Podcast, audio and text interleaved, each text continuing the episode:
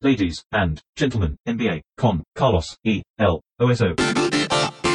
Señoras y señores, bienvenidos a otro episodio de este podcast en el que solemos hablar de la NBA con Martino Simani, que está exactamente al lado mío, pegado, eh, bueno, bueno, extremadamente cerca, Este, porque, es un, porque así es, es un defensa eh, que no permite el movimiento del atacante con la pelota y como yo en este momento tengo la pelota, él me está presionando tres cuartos de cancha. ¿Cómo estás, Oso? Bien, ¿Qué haces? bien. ¿Exageré? ¿Exageré un poco? Un poquito, un Sí. poquito, un poquito. Viste que esto es mucho de imaginación y tampoco vamos a darle. No generemos, claro, no generemos ese tipo de escenas en la imaginación de la gente.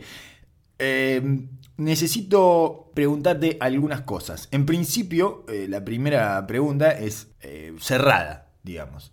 Es de respuesta sí o no. Uh. ¿no? Pregunta cerrada. Me ¿Es, gustan esas. ¿Es Oklahoma City Thunder, OKC, es el retador oficial del oeste para Golden State? No. Oh, sorprendiste, Bien, sorprendiste, bien, sorprendiste, bien, sorprendiste. bien, bien, bien, sorprendiste tremendamente. ¿No? ¿Te parece que no es el retador oficial? No. Para mí, el de los, los dos rivales más serios que tiene Golden State, para mí sigue siendo Houston el rival y el equipo que le queda más incómodo a Golden State para jugar. Me sorprende porque la sensación que me deja a mí la planificación de Golden State de la temporada es que estaban pensando en Oklahoma y no en Houston. Eh, ¿Por qué digo esto? Por Cousins, por la presencia de, de Marcus Cousins, que más allá de la oportunidad de tener un pivot de elite eh, sin gastar demasiado, no deja de ser una opción para ese lugar de la cancha eh, en- a cambio de resignar dos o tres jugadores más que podrían haberle dado profundidad al banco de suplentes. Eso es lo que me parece que termina siendo la opción de Cousins por un tema de precios, digamos, o sea, de- creo que es un mid-level ex- exception o algo Sí. así. Eh, entre 5 millones y medio. 5 millones y medio, con lo que podrían haberse asegurado un par de jugadores más o menos válidos en lugar de ese tipo que lo que yo siento, lo que yo percibo, mejor dicho, o sea, para sacarle los sentimientos a esto que no tiene nada que ver, lo, que yo infiero es que están pensando en OKC y están pensando en la potencia que tiene ese equipo, en Steven Adams especialmente, pero además en todo lo que viene alrededor, ¿no? En que te, llevan para abajo y te, eh, te, bueno, te meten a cabezazo para dentro del aro. muy probablemente sea una, una de las consecuencias directas de, de un oeste fuertísimo que se va haciendo cada vez más intenso y la pintura es una guerra ya con Jokic. eh, bueno, eh, Portland tiene a. Nurkic, eh, Utah tiene a Gobert, o sea, es una, es una conferencia grande, está Anthony Towns, Anthony Davis, es una, una conferencia que va a grande. Eh, me parece que fue más. Golden State ya está en un punto pensando más en ellos que en los demás. Bien. Me parece que ya dio vuelta la maquinita. Y creo que la, claramente la estrategia de Golden State es. Preferimos más estrellas Talento. y menos jugadores de rol y después vemos. Talento, sí. Todos los, los macaquitos alrededor de, esta, de, de estas estrellas son intercambiables, pero cuanto más eh, talento específico tengamos, después vamos a encontrarle la vuelta desde otros lugares. Me parece que Houston eh, está hecho para Golden State. Houston empezó muy mal, eh, le ha dado vueltas al equipo hasta encontrar cierta rotación. Y creo que claramente es el equipo que tiene, eh, le genera más dificultades a Golden Bien, State. por la incomodidad, por aquello que hablamos de que el estilo de juego de Houston es como la contracara, es como la némesis Ajá. de Golden State. Es la antítesis de Golden State, es desinflar el partido y transformarlo en una cosa que no tiene nada que ver con el juego en el que más o menos se siente cómodo Golden State y en el que domina, que es un juego de velocidad y pases y un talento derramado y derrochado sobre un ritmo frenético. Inclusive creo que la contratación de, de- de Marcus Cousins obliga un poco al equipo a bajar el ritmo de juego, a jugar un poco mejor en media cancha, que es a lo que lo llevó eh, Houston con los cambios múltiples, y les da una salida ante todos estos cambios de poner la pelota abajo y hacerles pagar todos estos cambios. Bien. Que antes no lo tuvieron. Ok, sí, es un equipo que claramente ahora vamos a, a- a meternos de lleno en ellos. Trata de jugar un ritmo alto de juego. Que lo que tiene sí es más intensidad, pero no tiene la capacidad anotadora que tiene Golden State. Tiene desafíos puntuales eh, para las estrellas de Golden State, porque tiene alguien que va a ponerle presión ofensiva constantemente a Curry, lo va a exigir a defender eh, en el monoloco, tiene una persona para parársele adentro, un jugador para parársele adelante a Durán, a desafiarlo mano a mano, y tiene lo que, y lo que vos decís es protegen muy bien la pintura y dominan claramente los rebotes, cosa de no darle esas segundas oportunidades y ese, esa posibilidad de correr a Golden State. Pero siento que en ese tipo de juego, Golden State ya ha descifrado esa fórmula. Bien. Perfecto, no le tiene miedo al candombe de OKC, no se preparó para ese candombe frenético en donde te saltan por arriba y te que, otra vez lo está consiguiendo. De, nuevo está amalgamando esa cosa que vimos en aquella vez que los tuvieron contra las cuerdas y que finalmente Golden State termina perdiendo la final contra Cleveland, en aquella vuelta que tuvieron que dar, eh, ahora que dije vuelta, estoy tratando de no repetir la palabra vuelta, pero tuvieron que revertir un 1-3 y terminó con esa demostración insólita en el sexto partido de, Clay Thompson haciendo 60 puntos. Que lo saca de los pelos. Totalmente, lo sacó de los pelos eh, corriendo y tirando como un loco, pero mm, los tuvieron contra las cuerdas aquella vez y están armando un caldo parecido, un guiso que se empieza, empieza a oler bastante similar. El otro día estaba viendo los números de Paul George son bastante asemejables a los de Durant en ese último año, en el año del, del candombe. Ese que cuando salían los tambores daba miedo, ¿eh?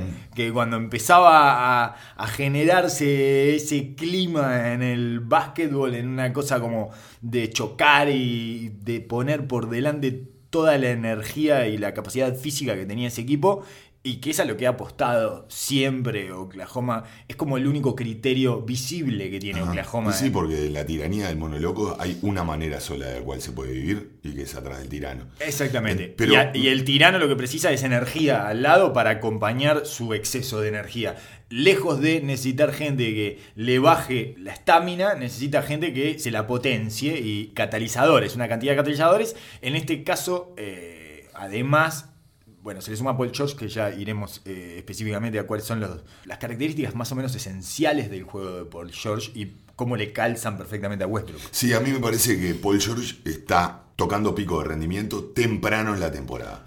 Y me parece que cuando el scouting y la, conciencia defensiva de un equipo se concentre al mango, se concentre al mango en negar a Paul George, dado los porcentajes del monólogo y las decisiones que toma, eso va a ser un detrimento para el equipo. El equipo se está armando mm, alrededor, como siempre, alrededor de, Westbrook, Siempre. Siempre alrededor de Westbrook. Sí.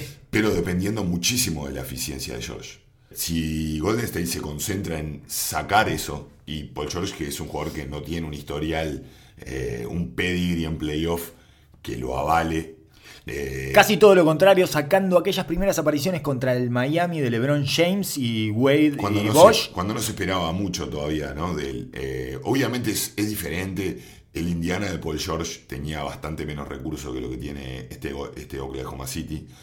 Pero me parece que es un caldito que, si bien es interesante, también tiene sus, contraindicaciones. contraindicaciones que van a saltar en momentos complicados. Y Golden State es un equipo que tiene el techo mucho más alto que lo que tiene este Oklahoma City. Oklahoma City, esta es la mejor versión que estamos viendo y no creo que en playoff logre dar un salto de calidad más. A no ser de que meta una contratación extra que ya no creo que venga. están topeados, eh, claramente, y están con el mismo síndrome sospechoso que de lo que hablamos de Milwaukee. Es, ay, justo ahora estamos tocando pico de rendimiento. ¿Qué va a pasar dentro de un mes y medio? Que es cuando tenemos que llegar con la última forma de equipo eh, como para ponernos en competencia, porque definitivamente además tienen que estar tocando pico de rendimiento en los playoffs para poder pelear esa, esa conferencia, para poder llegar a una final de conferencia, por ejemplo, que sería para mí eh, un casi un overachievement de, de OKC. Sí, sí, podríamos decir que sí. Como están las cosas hoy, es absolutamente viable en este oeste, sí. sacando Golden State, que lleguen a la final de conferencia. Sí, em, deberían poder con Denver y con Portland. Ninguno, es, mucho, ninguno mucho más. Ninguno es más. Ninguno es más, te diría. Sí, claro. O sea, todos están al nivel parejo. Si pierden, bueno, podrían perder una serie, que se depende cómo la pierdan, pero podría ser. Ahora, lo que más me da no sé si temor, pero me genera dudas, es de que todo este balance está basado en la nueva, entre comillas, madurez de Westbrook. ¿No crees en el nacimiento de los mellizos como un cambio en la actitud de Westbrook que por primera vez deja tirar a su coestrella más tiros de los que ejecuta él? Es la primera vez que esto sucede. Cuando jugaba Durant, Westbrook terminaba indefectiblemente eh, la temporada con estadísticas donde tomaba uno, dos y hasta tres tiros más por partido promedio que Kevin Durant, que es para nosotros, bueno, no, te quiero incluir esto, pero creo que te puedo incluir, que es, para mí es el mejor anotador de la historia del Ya lo- básquetbol. Lo, hemos hablado, lo hemos Eh, hablado. todavía no quizás porque falta tiempo para que siga acumulando números y estadísticas y eficiencia, pero me parece que estamos ante la presencia del tirador el mejor tirador de la historia del básquet por todos los lugares donde anota por El mejor increíble que es. anotador, no mejor anotador. mejor tirador. Eso, eso quise decir. Sí. Dije tirador. Sí, sí, sí. no, Anotador. Tirador no, pero anotador. No, no, sí, no. sí, estoy totalmente de acuerdo. No, el tirador es probablemente sea Kerry o, o Thompson o, bueno, en fin, alguien mm, como más definitivamente tirador. Él es un anotador y justamente una de las claves para definir esa cosa como el mejor anotador de los tiempos es la cantidad de lugares de los que anota que es infinita. o sea, tiene, puede anotar de cualquier parte y de cualquier manera. En definitiva, lo que volviendo a, a nuestro punto, saliendo del paréntesis Durant, lo que decía es que Westbrook indefectiblemente terminaba con más tiros que uno de los que se podría llamar el mejor anotador de todos los tiempos. Algo ridículo. Pues en esta temporada, esa madurez en la que vos no terminás de creer, eh, la marca una simple estadística que es muy básica y que es casi eh, de corte grueso, podríamos llamarle, ¿no? que es el de la cantidad de tiros al aro que está tirando y tira un tiro menos. Igual, Paul George. Igual no es mucho y además estamos hasta la temporada que Westbrook la está metiendo menos de su vida, lo cual ya es mucho decir porque nunca la metió. Entonces eh, estamos hablando de una temporada en, el que, en la que está pasando vergüenza cuando tira eh, por momentos. Ahora estos últimos dos o tres partidos logró volver a anotar, pero ya ni siquiera está pudiendo terminar, o sea, le pasan cosas extrañas. Se le metió un poco en la cabeza eh, el tema de la anotación y le está costando especialmente. Así todo tira 20 tiros por partido. Es la primera vez que realmente creo que él siente, o por lo menos parece que estuviera pensando dentro de la cancha. Siempre fue un jugador distinto, eh, un jugador de talento y de un jugador confrontativo. Me parece que cuando entré en playoff, eh, esto de que la está metiendo menos es verdad, pero como decís vos, tampoco es tanto más. O sea, el cambio significativo que podemos notar es el tiro libre. El único cambio que realmente es agresivo comparado con su carrera. Sí. Él siempre fue un tirador de 80 y, a- 80 y largos Sí. y está tirando el de 60. Era- es muchísimo el cambio. Está tirando 66% y era un tirador de arriba del 80%, era un tipo muy seguro en la línea y sacaba muchos puntos yendo a la línea porque como es una bestia atlética, como es una fuerza de la naturaleza insostenible dentro de una cancha, permanentemente está rompiendo y permanentemente está sacando full. Y eso era algo que además te llevaba a cuidarte de hacerle full. O sea que ahora se entra a revertir toda la lógica con Westbrook y eso le complica mucho más para terminar también. Porque Claro, no claro. tenés tanto miedo de hacerle full porque Exacto. no son puntos automáticos. Exacto, puede ser mucho más agresivo hacia él. Inclusive él, eh, con todo su ímpetu en el cual va hacia el aro y que el equipo también dentro de ese margen de tiros cerrados y, y forzar y jugadas forzadas que él genera uno, uno contra cinco prácticamente, el equipo saca bastante rédito de eso porque genera muchísimo rebote ofensivo Claro. porque se lleva a dos, tres marcas igual y, y de eso el equipo vive muchísimo, es uno de los equipos que anota más en segundas oportunidades. También dentro de eso genera una agresividad, una personalidad agresiva del equipo dentro de la cancha. Ante ese dictador que todo empuja, bueno, tenemos que empujar todo. Y entonces todo el tiempo tiene gente joven alrededor saltando, brincando por toda la cancha y siguiéndole el ritmo al hombre. Sí, de manera inteligente creo que ya Sam Presti ya vio cómo es la dinámica y no para de generarle nuevos eh, compañeros que le puedan dar eso. Exacto. Y no tratar de buscar un complemento que pueda jugar. Ya probamos de que no es así. No, no, no. Hay Eh, que some- someterse a este tipo de juego y darle con todo y encontrarle eh, Gente atlética. Las piernas jóvenes y la gente que se sienta cómoda en ese, en ese lugar. Claro, que no los eh, someta mentalmente y, y, eh, ya está.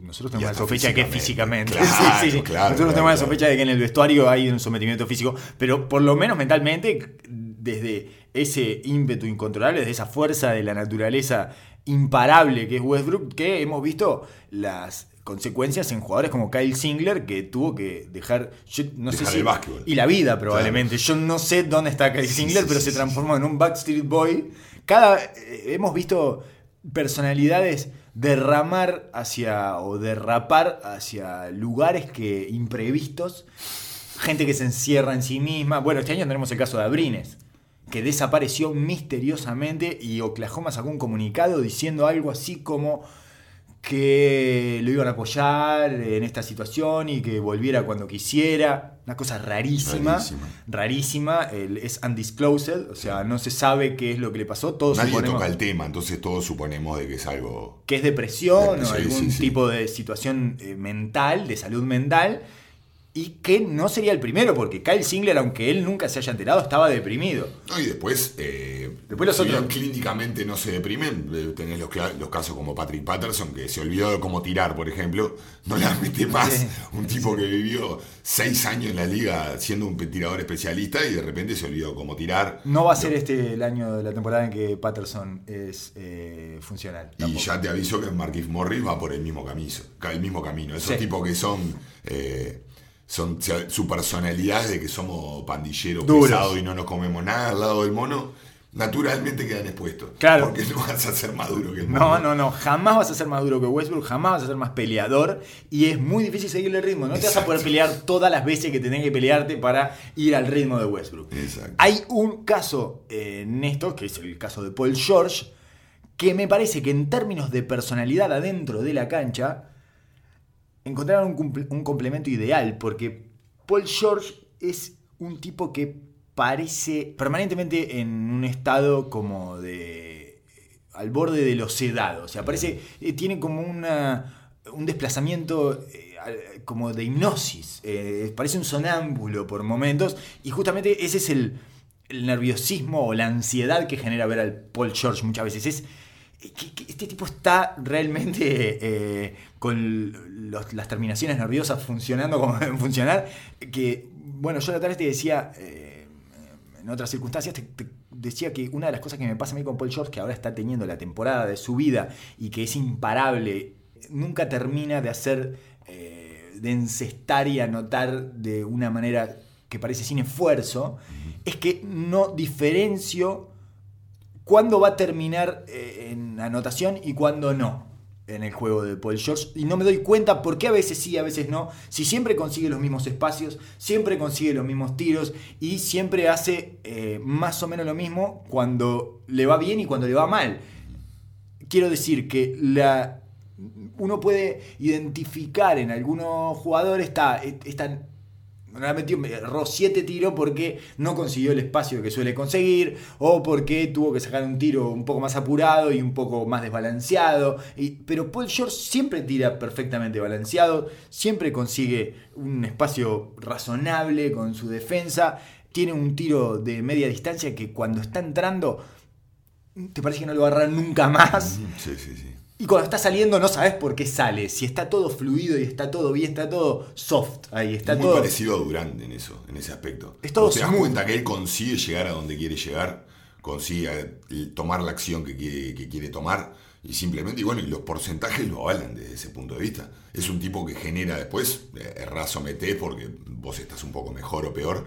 Claramente lo de Paul George, eh, hay un factor psicológico, él se siente cómodo en ese lugar Sí. y es lo que hablábamos de que, bueno, después de ver de la decisión que tomó, marca su personalidad y que encaja perfecto. Es un tipo que es, tiene la producción de una mega estrella, pero no quiere asumir ese lugar. No quiere ser Batman. Y es el lugar perfecto que le, que- le queda para llevar al equipo adelante. Pero además esta cosa como suavecita y eh, al borde del sonambulismo y del evitar en la cancha. Claro, contrarresta perfecto lo que es Westbrook. Es Que perfecto. puede convivir en, esa, en, en ese mundo de manera funcional. Sin que le afecte los nervios. Exacto. No le afecta los nervios, no se fastidia, no se oscurece como le pasaba a Durant. Y probablemente tenga un, un muy buen efecto en el resto de los compañeros, ¿no? Cuando bueno, pues la otra estrella, entre comillas, del equipo, Steven Adams, que es igual. Es un tipo que está... eh, Curtido. y- no, curtido, y aparte es un témpano. Vos le mirás la cara y nada lo afecta. No. El tipo hace 100 cortinas seguidas, va todos los rebotes de ataque y no la toca en 10 ataques consecutivos y sigue haciendo su trabajo. Lo ves con la misma actitud. Y esos son los tipos de personalidades que necesitas al lado de Westbrook para llevar un equipo. Porque si no es una montaña rusa de emociones constantes Que nadie que sostiene. es insostenible para los momentos clave. Ese es el punto en el cual a mí me da la sensación de que es el punto flaco de Oklahoma City. A Oladipo Que- lo rompió también. Estaba pensando, También, eh, sí. o sea, Oladipo salió más fuerte de ahí, pero cuando salió, Claro.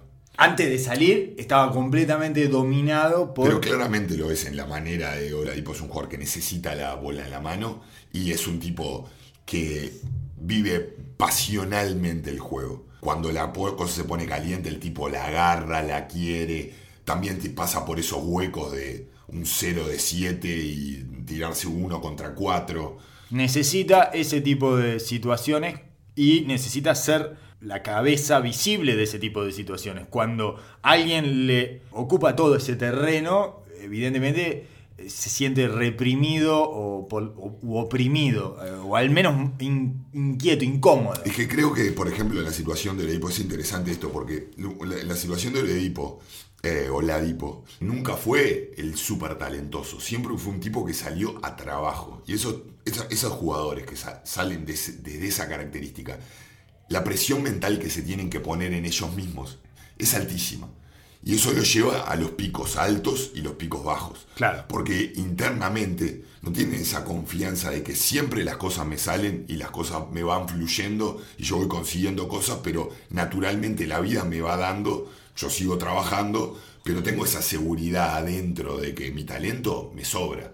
Está constantemente buscando su techo y eso te obliga a sentir esa incomodidad, a lograr picos en los cuales lo conseguís, pero también los valles cuando, lo, cuando la vida te arrastra, que los que más duro de la cabeza consiguen convivir con eso, te deja eh, en el más alto de los Sí, niveles. sí, sí, sí, claro, claro, Pero o sea- Paul George tiene la característica de esos jugadores hiper talentosos que dentro tienen esa seguridad y esa manera de vivir, de dejar fluir. Parece que no tuviera las voces que tienen los otros gritándole adentro de la cabeza. Dale, permanente. dale, dale, dale, dale. ¿qué sos, cagón? ¿Qué sos, un burro? Dale, dale, definilo vos, definilo vos, agarrala y rompé y hacele el gol y hundísela en la cara y todo eso no lo tiene, no tiene voces. O por lo menos esa es lo, eso es lo que aparenta. Eh, Es un tipo, de un prototipo de jugador y en el americano aparece, aparece mucho en los extranjeros que vienen a las ligas nuestras que decís, a este, ¿qué le pasa a este? Es el típico que hace calentar a la tribuna, que el lagunero, el que ah, cuando, se, cuando viene te hace mierda, pero de repente pasa un cuarto entero que ni lo ves. Sí, y vive con los Walkman puestos. Vive tranquilo. Tiene Walkmans internos, o sea, a él le está sonando una música en la cabeza que vos nunca sabés cuál es y que dependiendo del setlist que tenga va a funcionar o no va a funcionar. Seguro. Pero es todo todo pasa ahí adentro de su cerebro y no hay no tiene esas voces que lo agitan, no tiene la parte esa de la tribuna este, agitadora, digamos. Mm, Me refiero siempre a los personajes internos que nos están hablando constantemente. Yo como, eh, de, de efecto profesional, a mí como base me encanta tener ese tipo de jugadores. Eh, yo entiendo de que es desesperante para los entrenadores y para la tribuna, es desesperante porque todo el tiempo le están exigiendo más y no saben, no tienen esa certeza ¿De qué va a dar? cuándo está, Claro. cuándo no. Pero para mí como base es buenísimo, porque no tengo una voz arriba demandándome a las otras 11 voces, Claro. que, las otras 10 voces que hay en el equipo, más la del entrenador y más la mía propia.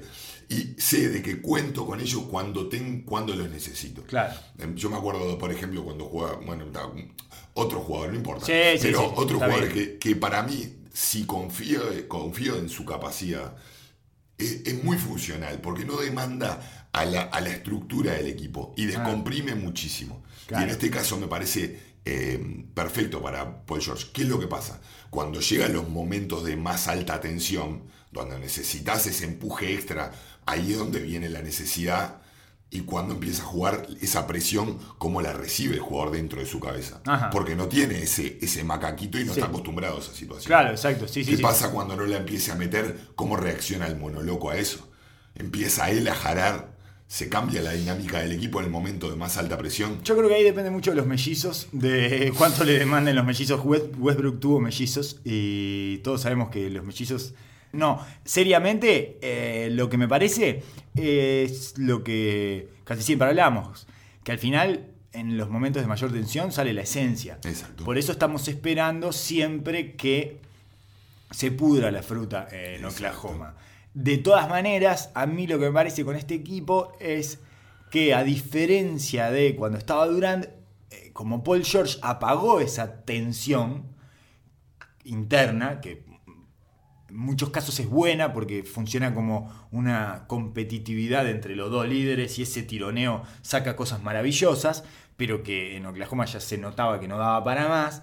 Y como Paul George apaga eso, y, y bueno, y Steven Adams no pide nada, y eso que hablábamos que siempre hay que recordar, eh, por más que sea reiterativo, que es el menor de 18 hermanos, eh, 10 de ellos varones, en Nueva Zelanda, Sí, y sí. con tipos que miden más o menos lo mismo que él y pesan más o menos lo mismo que él. Por lo tanto, lógicamente puede sobrevivir en cualquier tipo de circunstancia y nada es demasiada eh, tensión sí. y, y ningún ambiente es demasiado estruendoso para él.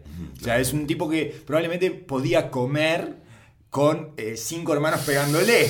o sea, tenía que desarrollar sus actividades habituales con un bullicio permanente. Esa cantidad de estridencias que debía haber en su vida habitualmente y que seguramente eh, su cerebro las apaga eh, y lo hace funcionar con toda naturalidad en ese tipo de escenarios especialmente ruidosos. Creo que empieza a encontrar esos dos tipos eh, como estructura básica, como triángulo básico.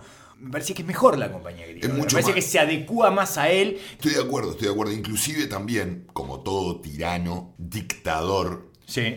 lo que más quiere eh, Westbrook en el mundo de sus compañeros es lealtad.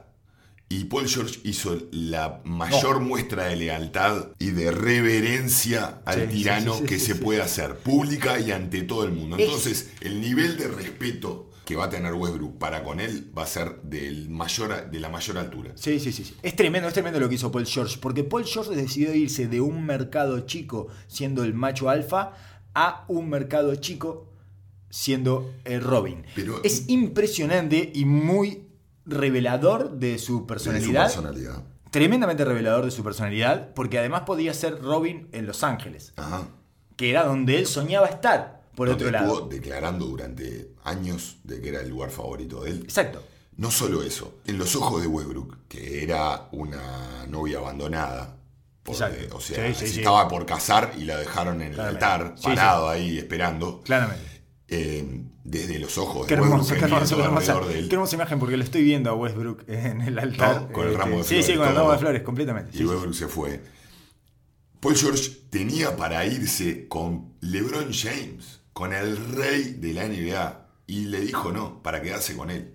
Entonces es realmente profundo para él, para un tipo que maneja los niveles de ego los niveles de competitividad más altos de la liga, los niveles de testosterona más altos de la liga. Produce más testosterona de lo Entonces, eso, es por, por eso esta muestra de madurez extrema que tiene para con él. Es- es- es- Te voy a dar un tiro más por partido que yo. es hermoso. Es hermoso el tirano que finalmente le dice: Me conmovió tanto lo que hiciste que vas a tirar un tiro más por Claro. partido que yo. Vas a ver, mirá las estadísticas. Vas a ver que tirás un tiro por partido. Pero como todo tirano y como todo capo de la mafia que hemos visto en todas las películas, cuando tenga que tirarle un tiro en la frente, le va a tener que le va a tirar Sí. un tiro en la frente. Y cuando llegue, cuando llegue la última, vamos a ver, vamos a ver qué pasa cuando llegue la mayor decisión. Pero nosotros nos cuesta confiar en las decisiones de él en los momentos de más alta tensión. Por supuesto, Para dónde encaminas el equipo. este, ese es nuestro sesgo. eh, es un tipo de sesgo. En general, nos cuesta creer. Tendencioso, claramente tendencioso. Sí, sí, sí, sí. Y eh, no, en general nos cuesta creer, sí, en Westbrook. De cualquier manera, quiero decir que nunca me pareció tan equilibrado todo. Estoy totalmente de acuerdo. Me parece que ha logrado un caos equilibrado Oklahoma y eso es eh, precioso. Por eso lo puedo llegar a ver en una final de conferencia. Totalmente de acuerdo. Algo que, eh, quiero decir, en, en otros momentos la final de conferencia no era su tope. Su tope era salir campeón. En este momento me parece que una final de conferencia los pone en un casillero más avanzado del que arrancaron este año. Recordemos que el año, la temporada pasada tuvieron un fracaso estrepitoso, perdiendo con Utah. Eh, lo sacaron de la cancha de, de manera poco creíble, con ellos tratando, bueno, con Westbrook desesperado por demostrar que era más que Ricky Rubio, una cosa de locos, y defendiendo a Ricky Rubio, demostrando que él podía defender a Ricky Rubio, entonces defendía arriba a Ricky Rubio, y Ricky Rubio tuvo la ventaja que nunca tuvo en toda su vida basquetbolística, que es que un tipo lo defienda arriba. O sea, que un tipo se le trepe, que es lo mejor que le puede pasar a Ricky Rubio. Y esas son las sensaciones que el otro día mirando el partido de Oklahoma contra Sacramento eh, me volvió a recordar de la falencia que tiene este Oklahoma City, que es la cabeza extremadamente competitiva a punto de, detrimento del equipo. Cuando el otro día en el Sacramento una boludez de las redes sociales. Igual de Derron Fox salió a decir que era el jugador más rápido de la NBA con la pelota hace un mes, una cosa así. Y Westbrook hizo el punto de salir a retrucarlo y a tratar de ganarle el duelo personal a Aaron Fox. Y cada vez que le agarraba quería ir correr toda Más la cancha, rápido que costa todo. a costa Claro. y tirarle un triple en la cara Lo mismo y someterlo. Claro, Al punto de que terminó olvidándose del equipo. Paul George venía a hacerle 45 a Utah ganando en la última una flotadora, tirando un porcentaje altísimo, el mejor partido del, del año. Sí. Y lo dejó que lo marcara Harrison Barnes y no lo pudieron atacar. Porque Westbrook se tiró 40 tiros. Claro, claro. Entonces, Sí. eso es lo que me hace recordar otra vez que pase lo que pase, siempre van a terminar muriendo en, el, en la determinación de este tipo. Sí, sí, sí, que yo eh, como estrategia inicial, y antes de empezar a sentarme a planificar un game plan contra Oklahoma en playoff, es, bueno, ¿quién lo va a desafiar? ¿Quién lo va a desafiar? Porque lo único que necesitamos es un tipo que lo desafíe y lo saque de su encuadre, que no es algo demasiado difícil de hacer, y que eso arrase con todo lo demás que tiene este equipo, que tiene bastantes herramientas. Además, Ferguson está teniendo una gran temporada en términos de eficiencia y de lo que se le pide a él, que es muy poco. Eh, y el otro, el jugador que tiene una temporada eh, que cambia su estatus para mí en la NBA es, es Grant. Eh, Jeremy Grant, perdón. Es el hermano menor de Jerian Grant. Jerian Grant es bastante.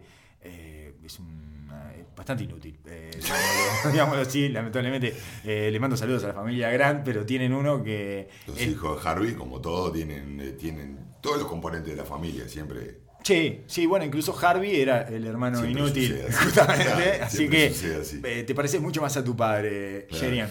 Eh, Harvey que jugaba bastante bien, pero que no era horas, Obvio. ¿verdad? Esta, esta es una familia de hermanos que entra a la NBA y que son sobrinos e hijos de dos hermanos. Que, Mellizos de la NBA. Dos, dos hermanos mellizos de la NBA, es cierto. Sí, no, son, no tiene ningún, no tuvo mellizos. No. Eh, bueno, Lamentablemente no.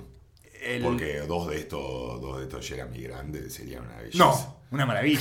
Dos sábados de esto, de dos Jeremy saltando sería uno para cada lado. Una delicia. Ha tenido una temporada sólida, consistente y de jugador que da el paso a, a la clasificación de serio. Eh, Jeremy Grant con, es, una, es un portento físico, eso lo sabíamos de que lo vimos en Filadelfia, es una máquina de saltar y de correr y de imponerse, de prodigarse físicamente por todos los rincones del parqué, por todos los rincones de la cancha que uno puede imaginar. Este año le agregó más minutos, está jugando 10 minutos más de lo que jugaba, lo cual habla de su consistencia. Y además le agregó el- la efectividad en el tiro de 3 puntos, está tirando un 38% de 3 puntos, que es un muy buen porcentaje. Y tira sobre todo de las esquinas, es un tipo tremendamente confiable, 38% de la esquina derecha, 42% de la izquierda. La mete con consistencia y por supuesto que siempre queda el tiro de él. Tira muchísimo más de la izquierda que de la derecha y eh, me parece que geométricamente de la cancha queda muy bien porque cuando Westbrook va hacia la mano derecha, que es la más fuerte de él, la que tiene la Liu para, para Adams, que es mucho mejor pasándola y terminando, si él ten- es un tirador confiable de la esquina, hace prácticamente indefendible ese pick. Eh, en, una, en una formación con, con Ferguson y con Paul George, que en la cual obviamente en los playoffs van a terminar rifando a a Ferguson. Lógico. Pero el espacio está ahí. Eh, La, la presión que te pone la defensa, si él logra meter consistentemente ese tiro de la esquina, que es un tiro que duele mucho en esta NBA. Sí. eh, la verdad que hace, hace, de un arma, hace de un arma importante para esta ofensiva, que basa mucho en, no solo en las salidas indirectas de Paul George, pero ese pick central con, con Adams y, y Westbrook es prácticamente destructivo. Es indetenible porque Ferguson también está tirando un 38%. Entonces, en principio, tenés que quedarte en casa y si te quedas en casa te van a anotar. Ajá. Te van a anotar porque Westbrook o va para abajo. En realidad, lo que está funcionando más en este momento es eh, ir con la penetración de Westbrook, que es algo que, era, que estaba prohibido hasta el año pasado. O sea, dejar de enfocar inicialmente en la penetración y la terminación de Westbrook era lo que no tenías que hacer. Claro. Sin embargo, A raíz de eso nacía todo lo otro. exacto. Ahora claramente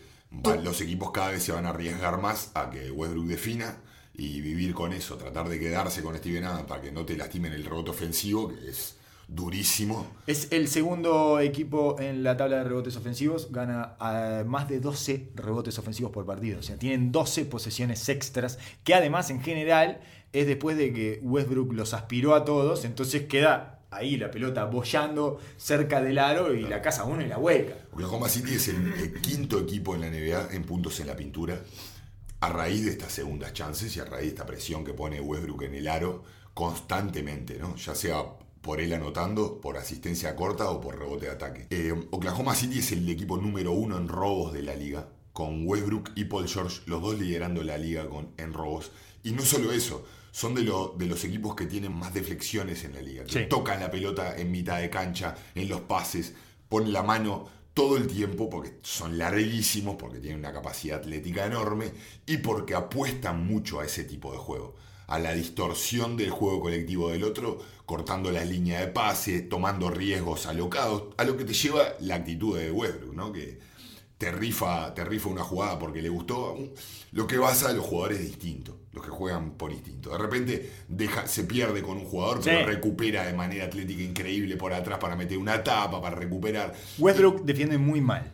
Es un mal defensa, un muy mal defensa que muchas veces te da una cantidad de cosas a partir de sus errores, tratando de subsanar sus errores, pero en general defiende muy mal porque no te permite defender en equipo, porque él rompe todas las reglas, no tiene reglas defensivas. Es- Lo que han hecho es, como todo lo de Oklahoma City, adaptar su juego y su personal para su característica, que creo que tiene sus puntos altos también, porque es un equipo en el cual eh, vos pagás muy caro eso, porque ellos también están creo que número 3 en puntos de transición, eh, en puntos de transición en la, en la en general, digamos. Eso ayuda muchísimo también a cuando vos tenés un protector del aro como tenés a Grant, tenés a Adams, tenés a Noel, vos podés tomar esos riesgos y poner un poco más de presión en los manejadores de la pelota, que sabés de que tenés respaldo atrás. Y a su vez alimenta este juego de hiperaceleración y que creo que está tercero en pace y en ritmo de la liga. Es todo como un- una, una ensalada para poder cubrir. y Es una bola de nieve que va generando eh, las falencias de Westbrook y cómo o las transformarlas. características, porque bien. falencias tienen todos, ¿no? Pero Está muy bien organizado alrededor de lo, lo que te da y te quita su esencia, que sabemos de que no va a cambiar. Eh, dado eso, eh, este tipo de características, como decís vos, en los momentos de más alta tensión, de mayor exigencia, en los- cuando los scouting están potenciados y llegan los mejores equipos, estas características que hablas de falta de consistencia fuera de la pelota y de seguir planes de juego, es extremadamente Te cobran. Es Sí, extremadamente te cobran. Y tiene otro problema, que para mí es una algo que falló, que de todas maneras igual en este momento está en un punto en que lo que venga estará bien, porque ya nadie espera nada de él, pero es Dennis Schroeder, que es eh, Racelito Westbrookito. Llevaron a un tipo que juega muy parecido a Russell Westbrook, pero que no tiene, y que tiene eh, tiene baches parecidos a Westbrook. Eh, depende mucho de si está pudiendo tirar con una mínima confianza, necesita acelerar y hacerse de la pelota y es, es casi imposible jugar con él fuera de la pelota porque fuera de la pelota estorba más que con la pelota en las manos. Tiene los mismos baches en defensa, se olvida de las cosas, de repente roba dos pelotas en el pique, pero después eh, no sigue el plan defensivo o a- gamblea, eh, apuesta a robar en un pase, en primera línea, en fin. Está una inconsistencia y una. Es una gelatina en defensa, o sea, no, no- te permite ningún tipo de tranquilidad en esa zona. Y, y me parece que, que está bajo los efectos de la tiranía, del primer año de la tiranía de Westbrook, además, en donde ve cómo su juego no se puede desarrollar y cuando le queda el equipo a él en la segunda unidad, lo que pasa es que es tanto menos que Westbrook queda ahí como una lauchita. es una especie de desprendimiento de lauchita e imitación en escala más chiquitita y flaquita de Westbrook y es tristísimo Claro, lo te- que se te ve. quita todo el empoderamiento que tenés vos y en tu construcción de lo que sos vos como jugador. De la personalidad. deja en el piso. Es espantoso y es como una cosa que se va arrastrando ahí por la cancha y que ha tenido una temporada muy por debajo de lo que se esperaba de él. Lo bueno de esto, Oso, para mí, es que de acá en más es todo ganancia. Ya nadie espera más nada Claro. de Schroeder. Por lo tanto, todo lo que deba ser plata encontrada eh, tirada en la calle. Sí. Es- te, te- te mete un triple, tiene un partido de 18 puntos que lo va a tener además porque es un tipo que cuando logra hacer el clic de su confianza, aporta, sobre todo ofensivamente, aporta muchísimo. Entonces, no sé si van a poder cerrar con él. Es algo que me parece que no, van a poder hacer. No creo que sea esa la función. Creo que el, el salto de calidad eh, de Ferguson le da esa- ese margen y no lo hace depender de él. Los días que viene, viene, y los días que no viene, ya sabías que iba a ser parte de, Sí. de lo que. Por, de cuando, cuando lo trajiste, sabías sus características. Sí, igual Donovan me parece que al principio pensaba que iba a poder cerrar con los dos. ¿eh? Bueno, sí, claramente al principio empezás a probar cosas, pero sabíamos de que no era un jugador confiable para los momentos más calientes al más, al, al más al- alto nivel. Pero claramente lo que es parte de esta, de esta filosofía de vamos a vivir, este va a ser nuestro estilo y vamos a vivir y morir eh, con eso.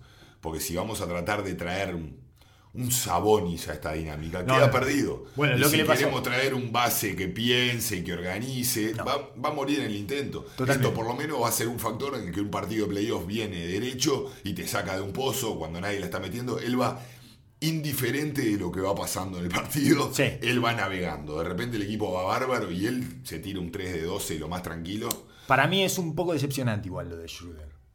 Claro, digo, yo estoy de acuerdo. Yo esperaba un poquito más de Schroeder, Sí. no solo en OKC, en, en su vida basquetbolística, digamos, ¿no? Cuando lo empezamos a ver en Atlanta como suplente de Jeff Teague, eh, en, ese, en toda esa proyección y toda esa progresión de Schroeder, a mí me queda un poquito corto lo que terminó siendo. Sí, sí, sí. E incluso esta temporada en OKC, mi primera impresión era esto no va a funcionar por esta especie de versión disminuida de Westbrook que va a, a- a extinguirse, a apagarse por, por el propio peso y la cantidad de oxígeno que consume, Ajá. que consume eh, Westbrook ahí adentro. Pero después abrí mi mente, después de un par de charlas este, con gente que sabe de básquetbol, abrí mi mente y dije, bueno, a lo mejor, y no, me parece que no, me parece que no va a funcionar.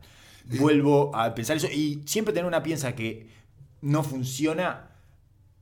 En algún momento empieza a ser una carga, ¿eh? Empieza a ser una carga porque no lo puedes tirar para adentro, porque cada vez le tenés que ir reduciendo los minutos y todo el mundo se va dando cuenta, o sea, el, el mundo se va cerrando sobre él, digamos, ¿no? Las paredes se van angostando y en un playoff eh, creo que va a tener, va a necesitar un par de partidos reivindicativos que lo pongan en un lugar donde eh, pueda confiar en sí mismo y el equipo que- va a confiar en él. Estoy seguro que la va a tener, pero no es un jugador confiable. Para terminar, transitemos rápidamente, de manera acelerada, Oso, por el estado de los Lakers, que es día a día. Esto es día a día, Oso. Cada vez que nos juntemos tenemos que hablar de los Lakers, porque en este momento están a punto de largar la esponja. Alerta, alerta roja, o sea, ya pasó la alerta naranja, están muy cerca de largar la esponja. Se los ve, bueno, perdieron contra un equipo de espectros, ¿no? Perdieron contra los Memphis Grizzlies que te arruinan una noche. Los Memphis, no me refiero Te a que replanteas la vida después de que perdés contra Memphis. Totalmente. Te replanteas todo. Tu existencia. ¿Por qué estoy jugando al básquetbol? quiero hacer esto. Evidentemente, hoy no lo quería hacer. Me voy a dar otra oportunidad mañana, quizás, pero evidentemente hoy no quería jugar al básquetbol. En los Memphis Grizzlies juegan Chandler Parsons, Joaquín Noah, Bruno Caboclo. Uno puede encontrar a Avery Bradley y puede encontrar cosas insólitas. Es como un baúl de, de, eh, vestidos de la abuela. Estás a sacar y decir, no puedo creer que esto. Ya, este estaba acá, este lo vi toda mi infancia. Ese tipo de cosas. Es impresionante. Es descorazonador Memphis. Ni siquiera estaba jugando Jared Jackson ayer. Nada, no había nada que se pareciera a una esperanza. Estaba Valanciunas también. La Valanciunas, claro. viste que. Partidazo, Valanciunas. Sí, por supuesto. Eh, Imagínate, fue un partidazo de Joaquín Noah. si no va a ser un partidazo de Valanciunas. Y los Lakers perdieron con una daga de caboclo, además. La cual LeBron James lo rifa de manera descarada. Se para bajo del aro. Eh, Club Social, sí, sí, sí. último partido, que ya estás. Sonita. Casi eh, estás esperando más que la meta para que termine el partido. Va- di- van 17 y- o 27 si estás jugando a 30 y decís, vos estamos todos muertos, se va a lesionar uno. ¿Entendés? Ojalá que la meta alguien rápido para que termine esto. La mete y se termina. Claramente las, las señales de LeBron son. Oh. Ya son a, a todos los niveles. Ya no lo está tratando de, ni de enmascarar. De hecho, los, toda esa cosa que se rompió y que se hizo pedazos, eh, tanto en el vestuario como en la mismísima estructura de la franquicia de los Lakers después del vergonzoso trade deadline que tuvieron, eh, y toda la, bueno, la novela, la soap opera sobre Anthony Davis, creo que afectó más a los veteranos que les terminó de chupar el alma que a los guachos jóvenes, por llamarlo de una manera violenta y grosera. Porque los Ingram y Kuzma están respondiendo.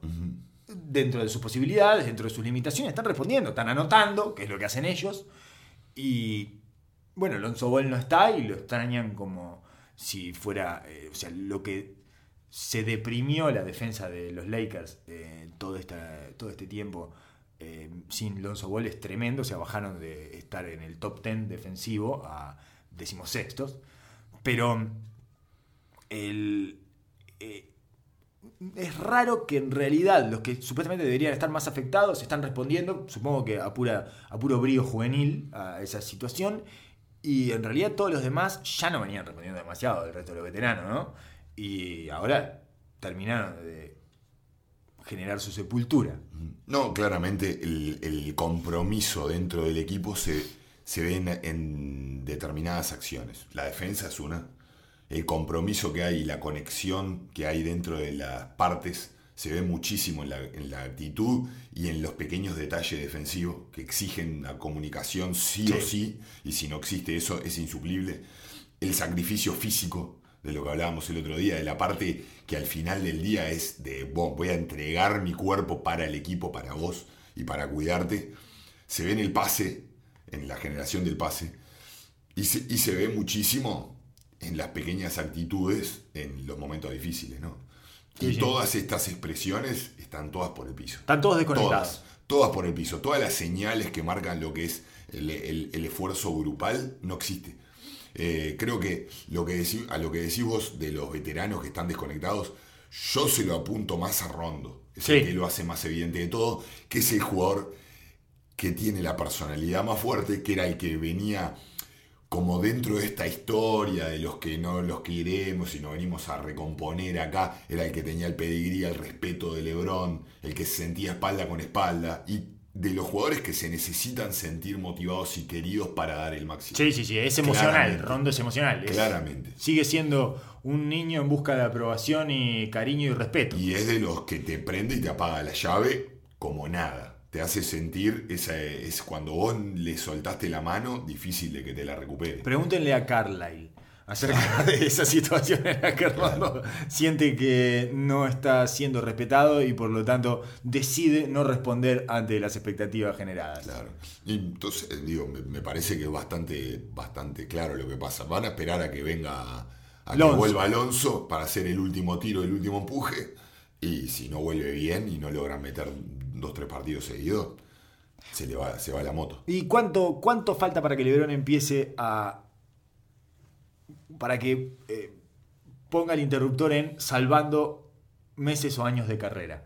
Porque también este tipo de esfuerzo después te lo cobra tu carrera. Ya está en una edad en la que, por ejemplo, yo pensaba, eh, ¿cuántos años de carrera perdió LeBron James con el esfuerzo, el sobreesfuerzo que hizo el año pasado para salir del este de los playoffs?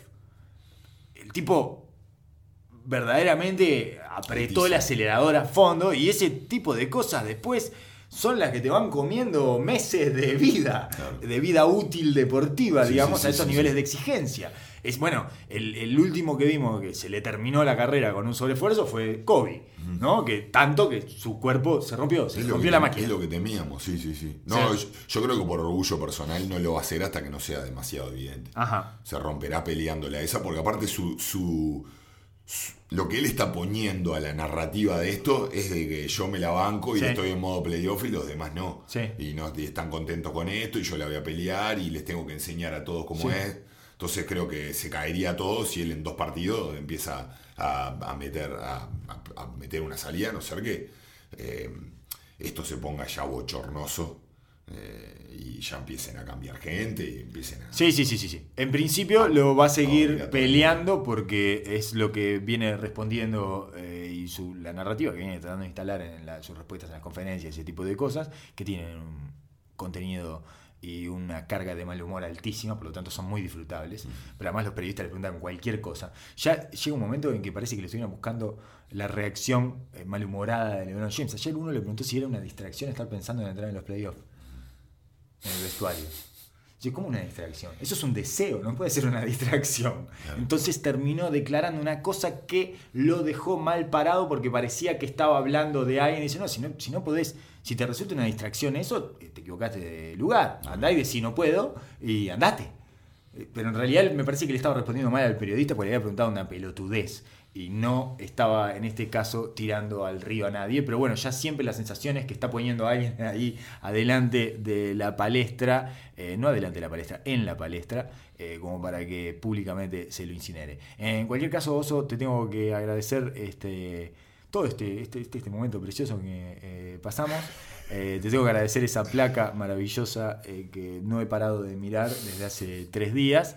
Y eh, te dejo nomás con eh, solo estos, estos dos datos que tienen que ver con febrero. Porque febrero fue el mes en que Oklahoma City eh, pegó un salto de calidad en términos ofensivos y di- de- descendió en términos defensivos. O sea, están entre los seis, las seis mejores ofensivas más eficientes de febrero y bajaron al puesto 12 en defensiva. Este tipo de cosas raras que suceden en las estadísticas. Solo te quería decir que eh, te podría dar 30 oportunidades y no adivinarías quién está primero en net rating eh, durante febrero. De Oklahoma City. No, no, no. ¿Quién está primero en net rating de los equipos de la NBA? Por eso te digo que te podría dar eh, perfectamente 30 oportunidades o 29 y no lo adivinarías. Eh, tiene que ser de los peorcitos. Eh, los Brooklyn Nets. No, no, no, no. Es un equipo que está peleando un poquito más abajo. Eh, Orlando Magic. wow. Oso tiene un rating de Wow. 14.4. Le gana por 15 puntos a sus rivales cada 100 posesiones en febrero. Es insospechable. insospechable. Eh, los Pistons están cuartos en el rating de febrero y van a entrar a los playoffs. Volvió Ish. Smith. Ish Smith Volvió Ish Smith. es mágico para los Detroit Pistons. Vuelve Ish Smith y la vida le vuelve a sonreír a los Detroit Me Pistons. había olvidado No comentártelo. paran de ganar. Lo estaba- te lo iba, te lo iba- te lo ¿Sí? iba a comentar hoy, me olvidé. Sí, justamente ayer yo estaba pensando en eso mismo, en Ish Smith.